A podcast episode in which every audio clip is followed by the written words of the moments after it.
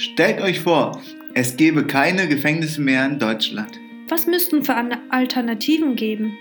Und welche Folge hätten es für Opfer, Täter, Betroffene und für die Gesellschaft? Ist es utopisch oder ist es realistisch? Mein Name ist Suhal. Und ich bin der Kai.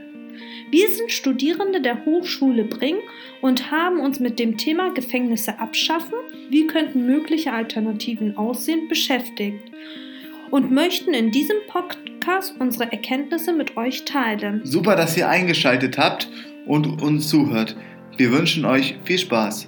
Kai, sag mal, wie kommt man eigentlich dazu, Gefängnisse zu gründen oder zu erschaffen? Um diese Frage zu beantworten, müssen wir einige Jahr, hundert Jahre zurückgehen. Damals wurde das Gefängnis als ein Ort genutzt, in dem Menschen gefoltert bzw.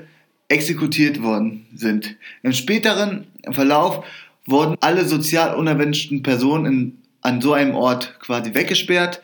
Sozial unerwünschte Personen sind Landstreicher, Bettler, Straftäter oder Kranke. Okay im Laufe der Jahre ist dann die Idee gereift, die äh, Freiheitsentzug an sich als Strafe festzusetzen. Heutzutage hat der moderne Strafvollzug noch, nur noch wenig mit den, mit den Anfängen zu tun, sage ich jetzt mal. Im reinen Straf, also im modernen Strafvollzug geht es mehr um, um als um das reine Wegsperren. Es geht vielmehr darum, die Person ja einerseits auch für die ähm, Tat büßen zu lassen, aber auf der anderen Seite auch darum, ihn quasi zu befähigen, ein selbstbestimmtes, straffreies Leben in Freiheit nach Entlassung führen zu können. Aha, was passiert denn in den Gefängnissen und wozu führen diese Gefängnisse? Das Ziel der Justizvollzugsanstalten versteht sich, wie erwähnt, darin, Personen durch den Freiheitsentzug zu befähigen, nach Verbüßung der Haftstrafe ein straffreies und selbstbestimmtes Leben führen zu können. Doch ist es möglich, Menschen zu befähigen, eine, ein straffreies und ein eigenständiges Leben zu führen, indem man sie zum Beispiel aus der Gesellschaft herausnimmt und diese dann einsperrt? Das ist schwierig, das ist auch eine berechtigte Frage. Denn das Gefängnis stellt eine totale Institution dar, die nichts mit dem Leben in Freiheit zu tun hat. Das Leben im Gefängnis ist größtenteils fremdbestimmt. Außerdem ist es schwierig, Personen, die jahrelang von der Außenwelt abgeschirmt waren, danach ohne weiteres wieder zu integrieren. Ein Beispiel hierfür ist die voranschreitende Digitalisierung. Während den Insassen nur, also auf dem offiziellen Wege, nur limitierten Zugang zu Medien ermöglicht, läuft im realen Leben fast nichts mehr ohne den Einsatz digitaler Medien. Zielführend Personen verwahren, denn es äh, entlassen werden, sind sie meist krimineller als sie es zuvor schon waren. Das bedeutet, der Schutz der äh, Gesellschaft wird somit nicht reduziert, sondern langfristig erhöht. Die Schuld und die Vergeltung sind die Grundlagen aller staatlichen äh, Bestrafungen. Es geht primär darum, das äh, Maß der Schuld zu bestimmen, welche der Angeklagte auf sich geladen hat, um dann eine angemessene Zeit zu bestimmen, die der Angeklagte einsetzen muss, um diese Schuld auch wieder abzuladen. Heutzutage wird probiert, die Zeit, die die jeweilige Person einsetzt, so sinnvoll wie möglich zu gestalten. Jedoch, egal wie gut oder wie sinnvoll die Zeit genutzt wird, es kann nicht verhindert werden, dass diese Person die eingesessene Zeit in seinem Lebenslauf mit sich herumtritt. Seine, seine Chancen auf dem Arbeitsmarkt beispielsweise steigen auf diesem Wege nicht. Im Gegenteil, sie sinken. Oh, das wusste ich nicht. Stimmt. Das wird ja dann auch noch im Lebenslauf stehen. Sag mal, Kai, wie ist das dann mit den Rückfallquoten? Wie sieht das da aus? Rückfallquote ist nicht, Rückfallquote ist an dieser Stelle zu erwähnen. Bei verbüßten Haftstrafen bis zu zwei Jahren ist die Rückfallquote oder liegt die Rückfallquote bei weitaus über 50 Prozent. Auffällig ist hier, dass die meisten Straftaten begangen werden kurz nach der ähm, Entlassung. Wenn man die Quoten nach Straftaten aufschlüsselt, ist es interessant zu sehen, dass Personen, die zuvor wegen Mord und Totschlag verurteilt wurden, danach nur noch zu 18 Prozent wieder ins Gefängnis wandern. Bei Personen, die wegen Raub und Erpressung beispielsweise verurteilt worden, okay. liegt die Rückkehrwahrscheinlichkeit, Rückfallwahrscheinlichkeit bei 52 Prozent. all dies sind Indizien dafür, dass, dass Kleinkriminelle im Gefängnis kriminalisiert werden. Aber ähm, wie viele Menschen sitzen dann jährlich in den deutschen Gefängnissen? Aktuell sitzen ca. 62.000 Menschen verteilt auf 180 Justizvollzugsanstalten in Deutschland ein. Im Jahre 2019 wurden ca. 102, ähm, gab es im Gesamten 102.000 Verurteilungen. Circa 14% hier davon, also auch 14 sprich 15.000 ähm, Strafen, waren Gefängnisfreiheitsstrafen. Ähm, wenn wir uns ja mit, jetzt mal mit den Zahlen beschäftigen, ein Häftling kostet den Steuerzahler oder kostet den äh, Steuerzahler ca. 130 Euro pro Tag. Kann ich mir das dann so vorstellen, dass das dann pro Gefangenen im Jahr 50.000 Euro sind? Oh, da war jemand ziemlich schnell am Taschenrechner. Tatsächlich, pro Gefangenen sind das über 50.000. Insgesamt sind, belaufen sich äh, die Kosten auf über 3 Milliarden Euro. Das ist eine hohe Summe. Und wenn man sich jetzt das vor Augen hält, dass ein Großteil der 62.000 Insassen wegen Bagatelldelikten wie zum Beispiel Raub, Sachbeschädigung oder nicht bezahlten Geldstrafen im Gefängnis sitzt, berechtigt sich dann die Frage, ob es dann möglich wäre, diese zu entlasten, indem weniger Menschen wegen Bagatelldelikte inhaftiert werden würden, Kai? Guter Einwand. Eine, eine Möglichkeit an dieser Stelle wäre es, das Strafmaß für Bagatelldelikte dahingehend zu ändern, dass sie bis zu einer gewissen Schadenshöhe als Ordnungswidrigkeit gewertet werden würden. Dadurch würden weitaus weniger Haftstrafen verhängt werden als bisher. Das würde zu einem erheblichen Kostenersparnis führen. Außerdem könnte das eingesparte Geld in äh, Prävention reinvestiert werden. Und außerdem könnte mit den verbliebenen ähm, Gefangenen viel ziel zielgerichteter und ähm, bestimmter gearbeitet werden. Okay, dann stellt sich für mich die Frage, wie steht denn Deutschland im Vergleich zu anderen Ländern? Da, wenn man sich so äh, anguckt, was man alles so hört, wie mit Gefangenen umgegangen wird in den Gefängnissen, ähm, weißt du da etwas? Hast du dazu was gefunden? Ähm, natürlich.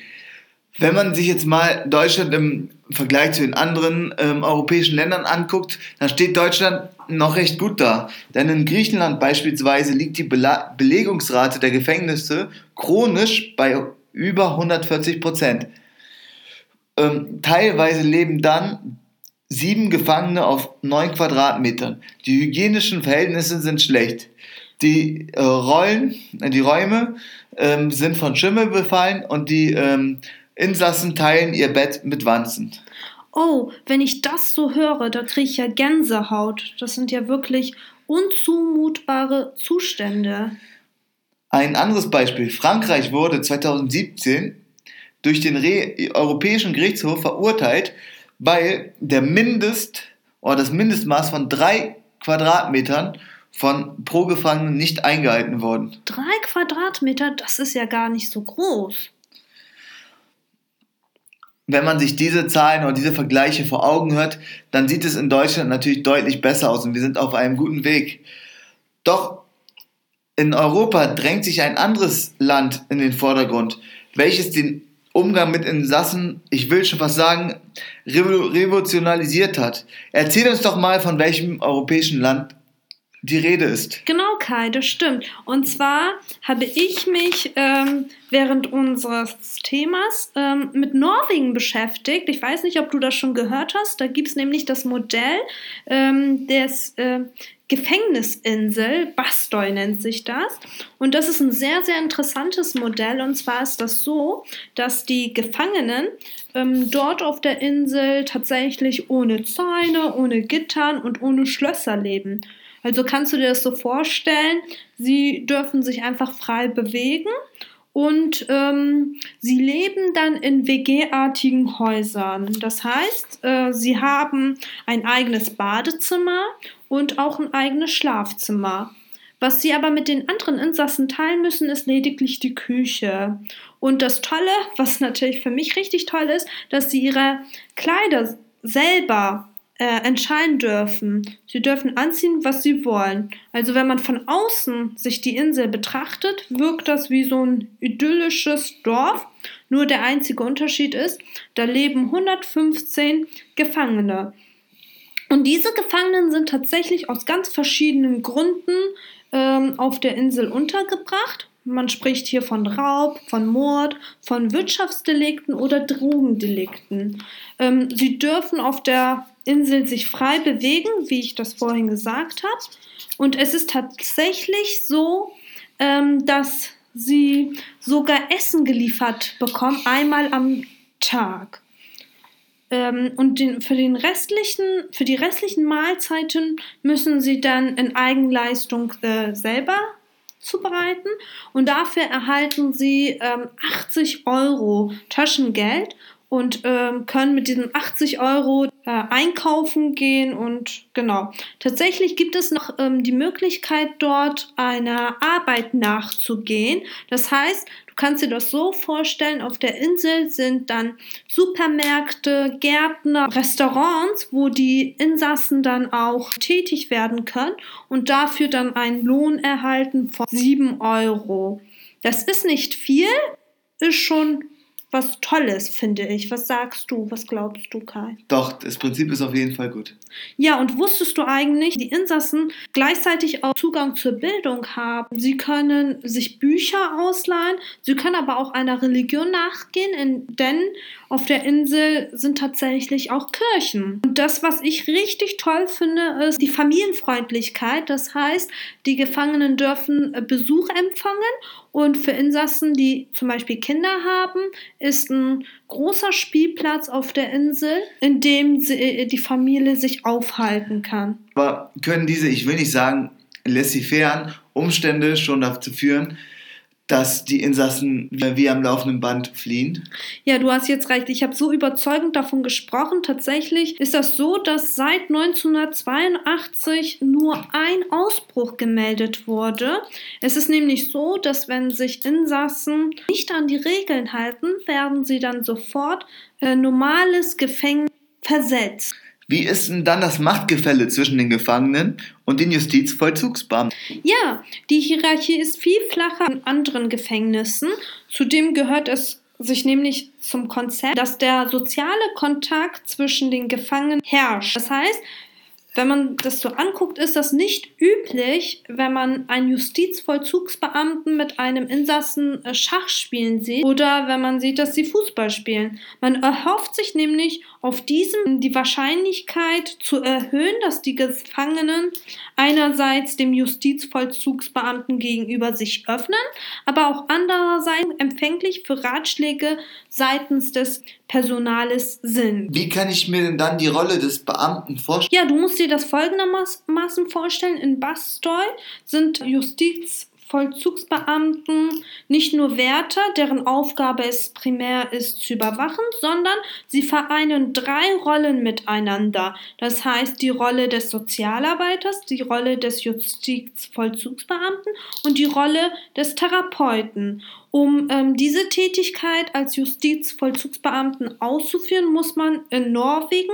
eine zweijährige Ausbildung durchführen. Anhand dieses Konzepts und anhand diesem Umgang ähm, spiegelt sich in den Rückfallquoten, dass Norwegen tatsächlich das Land ist mit den geringsten Rückfallquoten europaweit und somit ein erfolgversprechendes Konzept hat. Im Vergleich zu Deutschland kann man sich in Zahlen folgendermaßen vorstellen. Die Rückfallquoten liegt nach zwei Jahren zwei Jahren Haftentlast bei 16 Prozent. In Deutschland ist die Rückfallquote um ein Vielfaches höher. Naja, wenn dieses selbst so erfolgsversprechend sagt, wie, wie, du das gerade herausgestellt hast, wieso wird es dann nicht einfach verallgemeinert und es, gibt, es gäbe nur noch ausschließlich Gefängnis in Alabastoy? Ja, richtig. Also meiner Meinung nach hat die Insel einen erfolgsversprechenden Charakter. Jedoch kann ich mir nicht vorstellen, dass man das Konzept eins zu eins kopieren kann. Denn ich finde, dass die Insassen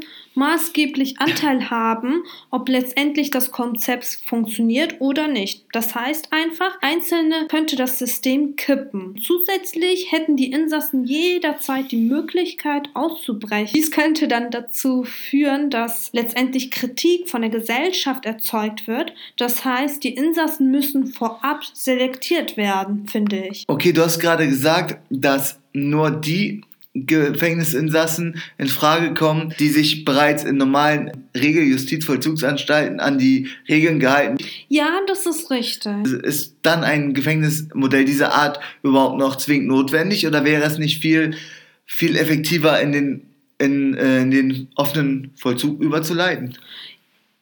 Ja, wenn man sich in Deu wenn man sich Deutschland anguckt, äh, geht es in Deutschland ja primär darum, äh, zu vergelten und zu, äh, zu strafen. Entschuldigung. Das heißt ganz einfach, wer eine Straftat begeht, den muss die Freiheit entzogen werden. Und somit sollen die Täter für ihre begangenen Taten zahlen. Ähm, aufgrund dieser Auffassung stellt das Konzept eine große Herausforderung dar. Denn es geht ja primär darum zu strafen, sondern vielmehr um die Resozialisierung.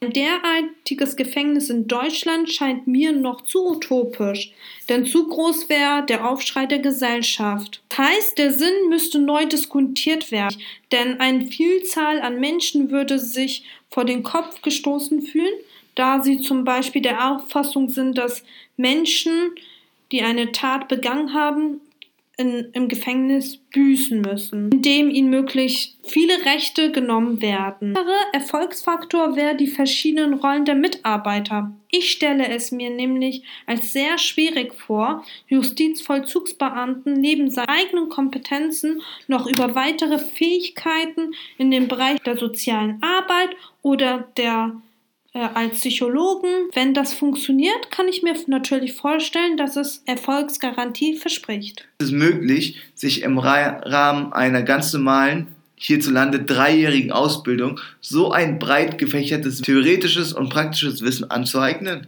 Ich bin der Auffassung, dass es durchaus möglich ist, äh, diese drei Bereiche miteinander zu vereinen. Jedoch bedarf es hierfür eine längere Ausbildungszeit und ein duales Studium, um den ganzen theoretischen Aspekten gerecht zu werden. Sofern eine Ausbildung erfolgt, ist die Person meiner Meinung nach hochqualifiziert und hat den Anspruch, auch dementsprechend entlohnt zu werden. Genau, entlohnt zu werden. Du sagst. Dies würde jedoch im Umkehrschluss dazu führen, dass die Gefängnisse mehr Kosten verursachen, obwohl eines der Ziele ja war, Gelder zu sparen. Aber wenn ich zum Beispiel wie in unserem Gedankenexperiment davon ausgehe, dass es weniger Gefangene geben würde, könnte ich natürlich mir vorstellen, dass ein Teil des Geldes für solche alternativen Anstalten aufgewendet werden. Ich ganz viel zu einem Modell in Norwegen erzählt. Kai, sag mal, wie ist das denn in Deutschland? Gibt es hier schon Alternativmodelle? Wir werden jetzt zwei Modelle bearbeiten, die auf die ähm, auf die Umgehung oder auf die Reduzierung der Satzfreiheitsstrafen abzielt. Es wurde ja bereits erwähnt, dass ein hoher prozentualer Anteil der Verurteilung Geldstrafen sind. Bei Nichtzahlung dieser droht dann die Ersatzfreiheitsstrafe. Das bedeutet, dass die Strafe in Gefängnistagen umgerechnet wird. Die Anzahl solcher Ersatzfreiheitsstrafen ist in den letzten Jahren um 25 Prozent gestiegen und kosten den Staat jährlich aufgepasst, 200 Millionen Euro. Das ist eine hohe Summe. Gibt es bereits Modelle, die auf einen anderweitigen Umgang mit Schuldnern abzielen, Kai? Ja, in der Tat. Sogar, wir haben sogar eins direkt vor unserer Haustür. Die Bremer Straffälligenhilfe hat das Projekt Geld verwalten statt einsitzen ähm, vom Sachsen übernommen. Das Projekt ist an all diejenigen adressiert, die, äh, denen, eine, die ein, denen eine Geldstrafe auferlegt worden sind, aber Probleme haben, diese zu ähm, bezahlen. Sie haben dann die Möglichkeit, eine, ähm, eine Abtretungsvereinbarung an die Bremer äh, Strafelingenhilfe zu unterschreiben. Das bedeutet, dass ihr Geld von, dem, von der Bremer Strafelingenhilfe fremdverwaltet wird. Dadurch kann sichergestellt werden, dass die Person A die Strafe abbezahlt, B die laufenden äh, Kosten bezahlt werden, sodass und C wird mit der Person auch äh, vereinbart, welches Geld ihr für den alltäglichen Bedarf zur Verfügung steht. Und wodurch zeichnet sich das Modell aus? Ja, in, in Niedersachsen wurden binnen eines halben Jahres wurden 500.000 Euro auf diese Art und Weise eingespart. Gibt es dann noch weitere Alternativen? Du hattest ja vorhin gesagt zwei. Ja, genau, gut aufgepasst. Und zwar, es gibt noch ein, ähm, ein Modell, das ist ziemlich ähnlich. Das ist, hat seinen Ursprung in Koblenz und das Projekt nennt sich Schwitzen statt Sitzen. Das bedeutet, dass Personen, ähm, die zu einer ähm, Zahlung einer Geldstrafe verurteilt worden sind, die Möglichkeit haben, einen Antrag bei der Staatsanwaltschaft auf Ableistung gemeinnützige Arbeit zu stellen. Sofern diese äh, sofern diesem stattgegeben wird, werden sie an, ähm, an, den, an die Bewährungshilfe Koblenz e.V. Ähm, weitergeleitet. Ähm, hier wird dann geguckt, welche Art äh, von ähm, Arbeit der jeweilige, die jeweilige Person ausüben kann. Ähm, es wird geguckt, ähm, wo seine Stärken und Schwächen liegen, auch sein eigenes Interesse oder seine eigenen Interessen werden berücksichtigt. So wird äh, probiert, ein idealer ähm, Einsatzort ähm, zu finden, also an dem dann die Person die Strafe ableisten kann. Das hat zu, zur Folge, dass die Person bereits an regelmäßige Arbeit gewöhnt wird. Außerdem leisten sie auf diesem Wege einen Beitrag an der Wiederherstellung des Gemeinwohles und könnten den Schaden, den sie verursacht haben, auf diesem Wege wieder gut machen. Das hört sich alles total interessant an, was du da erzählt hast. Ähm, genau, wie ist das denn mit den Opfern? Wollen wir mal da einmal drüber sprechen? Guter Punkt. Nachdem wir uns nun so ausführlich mit alternativen Strafen befasst haben, die allerdings nur auf die Behandlung des Täters abzielen, wäre es jetzt Zeit, sich einmal mit, mit der Opferperspektive zu beschäftigen. Wäre es nicht von Vorteil, wenn das Opfer viel mehr in den Mittelpunkt aller Bemühungen gerückt werden würde? Natürlich, da hast du recht. Also das wäre auf jeden Fall äh, vorteilshaft, aber tatsächlich ist das in der Praxis nicht oft gegeben, denn in Strafvollzugsverfahren ähm, steht der Täter im Vordergrund und die äh, Opfer äh, sind dann eher im Hintergrund. Natürlich gibt es verschiedene Anlaufstellen in Deutschland, wo sich die Opfer Unterstützung holen können. Jedoch habe ich zum Beispiel während der Recherche gelesen, dass das eher unzufrieden für einige Opfer ist. Denn ähm, die meisten Opfer gar nicht darauf besteht, wie die Strafe des Täters aussieht, sondern primär um die Frage, warum wurde ich ausgesucht? War es bewusst? War es vielleicht ein Zufall? Weißt du eigentlich, was du mir angetan hast? Solche Fragen würden die Opfer gerne die Täter stellen wollen. Und anhand solcher, solcher Konfrontation erhoffen sich die Opfer, dass die Täter dann im Endeffekt vielleicht Empathie entwickeln und ihr eigenes Handeln reflektieren. Ich stelle es mir sehr schwierig vor, wenn Opfer und Täter sich begegnen und quasi miteinander konfrontiert werden. Gibt es denn einen festen Rahmen, welche zum Beispiel äh, Täter und Opfer orientiert handelt und dabei unterstützend äh, ist, damit entstandene Schäden und Folgen ähm, behoben bzw. Ähm, bearbeitet werden. Ja, Karl, und zwar spricht man dann von der Restro restaurativen Justiz. Dort, also hier gibt es mehrere Projekte, zum Beispiel Täter-Opfer-Ausgleich-Projekt. Und das Projekt orientiert sich nach äh, dem Täter und dem Opfer. Jetzt haben wir ganz viel erzählt. Ähm, wollen wir das mal einmal kurz zusammenfassen, Kai? Ja, natürlich. Während der Auseinandersetzung mit dem Thema sind wir zu der Erkenntnis gekommen, dass der Gedanke, Gefängnisse komplett abschaffen, noch, ich betone auch noch, zu utopisch für uns klingt. Zwar könne man eine Frühprävention ansetzen und viel früher mögliche Ursachen erkennen, jedoch sind wir der Meinung, dass man nicht alle, alle Personen resozialisieren kann. Daher gehen wir, gehen wir davon aus, dass, immer noch, äh, dass es immer noch für einige Zielgruppen das System Strafvollzug bestehen äh, muss, um tatsächlich für die Sicherheit der Allgemeinheit zu sorgen. Jedoch sollten einige Delikte unserer Meinung nach erst gar nicht zu einer Freiheitsstrafe führen, zum Beispiel das Schwarzfahren oder das Konsumieren von Drogen. Vielmehr sollten Sanktionsmöglichkeiten geboten werden, wie die mehr wie äh, die Teilnahme an gesellschaftlichen Arbeit, die verpflichtende Therapie oder das Einsetzen von elektronischen Fußfesseln. Denn so würden diese Personengruppen die Chance zur Resozialisierung gegeben werden und sie würden nicht in der Haftanstalt kriminalisiert werden. Des Weiteren finde ich oder finden wir, sollten die Opfer mehr in den Vordergrund stehen. Das war ein guter Punkt und damit beenden wir jetzt unseren Podcast. Wir freuen uns jetzt mit euch in eine Diskussion treten zu dürfen.